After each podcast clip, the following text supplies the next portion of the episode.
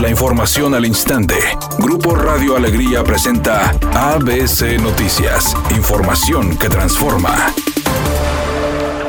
El plazo de 50 días fijado por la Comisión Estatal Electoral para las precampañas está por concluir en la entidad y será el próximo viernes 8 de enero cuando los precandidatos a gobernador, diputados locales y alcaldes, así como los aspirantes a candidatos independientes, pongan fin a esta etapa e iniciar del 9 de enero al 4 de marzo el periodo de intercampañas donde tienen prohibido realizar actos de proselitismo. La comisión informó a través de un comunicado que el viernes 15 de enero vence el plazo para que los partidos registren sus plataformas electorales y para diputaciones federales el 31 de enero, mientras que en febrero comenzará el periodo de registro de los candidatos a la gubernatura, diputados locales y alcaldes, señalando que el 5 de marzo iniciarán las campañas a gobernador, diputados locales y alcaldes. Por otra parte, mencionó que los debates de los candidatos organizados por la comisión podrán celebrarse del 5 de marzo al 22 de mayo. El 11 de mayo se llevará a cabo la recepción de boletas electorales locales elaboradas por el INE y del 30 de mayo al 4 de junio comienza el reparto de material electoral que será utilizado en los comicios, mientras que el 3 de junio se implementarán las reglas de la veda electoral. El presidente Andrés Manuel López Obrador indicó que durante los primeros meses de este 2021 la economía en México tendrá un incremento positivo y poco a poco se irán recuperando los empleos que se perdieron a lo largo de la pandemia causada por el COVID. Por otra parte, el mandatario señaló que Ciudad de México y el Estado de México están superando la situación complicada que habían estado viviendo recientemente por la contingencia sanitaria del COVID. Sobre la polémica en la que se vio envuelto el subsecretario de Salud de México, Hugo López Gatel, por supuestamente haberse tomado unas vacaciones en una playa de Oaxaca, señaló que el propio funcionario tendrá que explicar esta situación. Pero al igual que todos, ha trabajado intensamente, cumpliendo con su responsabilidad durante la pandemia y también tiene derechos, ya que es un buen servidor público, buen especialista y un profesional.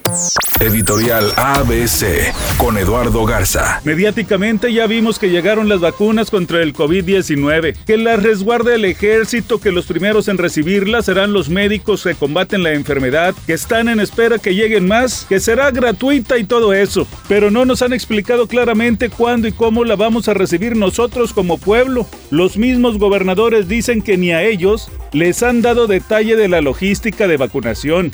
Hay que ser más claros y directos en el tema del COVID-19. Al menos esa es mi opinión y nada más. Tigres comenzó con su semana de entrenamientos pensando en su debut en contra de Club León en el Clausura 2021. El equipo dirigido por Ricardo Ferretti reportó el pasado viernes primero de enero para comenzar con la pequeña pretemporada, pensando también en el Mundial de Clubes de Qatar. A través de sus redes sociales, Maribel Guardia reveló que hace algunos meses estuvo contagiada de COVID-19 junto con su esposo Marco Chacón, quien tuvo los síntomas más graves. La cantante había decidido mantener en secreto su contagio, pero en los últimos días del año pasado informó a sus seguidores la situación para alertarlos sobre el virus. Hay tráfico pesado en la avenida Morones Prieto y Pedro Martínez en el municipio de Monterrey. Esto es por un accidente. Los automovilistas avanzan a 20 kilómetros por hora desde la calle Tamaulipas y la vialidad se despeja hasta la avenida Félix U. Gómez para que tome sus precauciones. Otro accidente grave se registra en la carretera a Nuevo Laredo hacia el norte, a la altura del bulevar Humberto Ramos. Esto obstruye los dos carriles de circulación derechos para que también vaya considerando vías alternas. Es una tarde con cielo despejado. Se espera una temperatura máxima de 28 grados, una mínima de 16. Para mañana martes 5 de enero se pronostica un día con escasa nubosidad, una temperatura máxima de 24 grados y una mínima de 12. La temperatura actual en el centro de Monterrey 26 grados. ABC Noticias, información que transforma.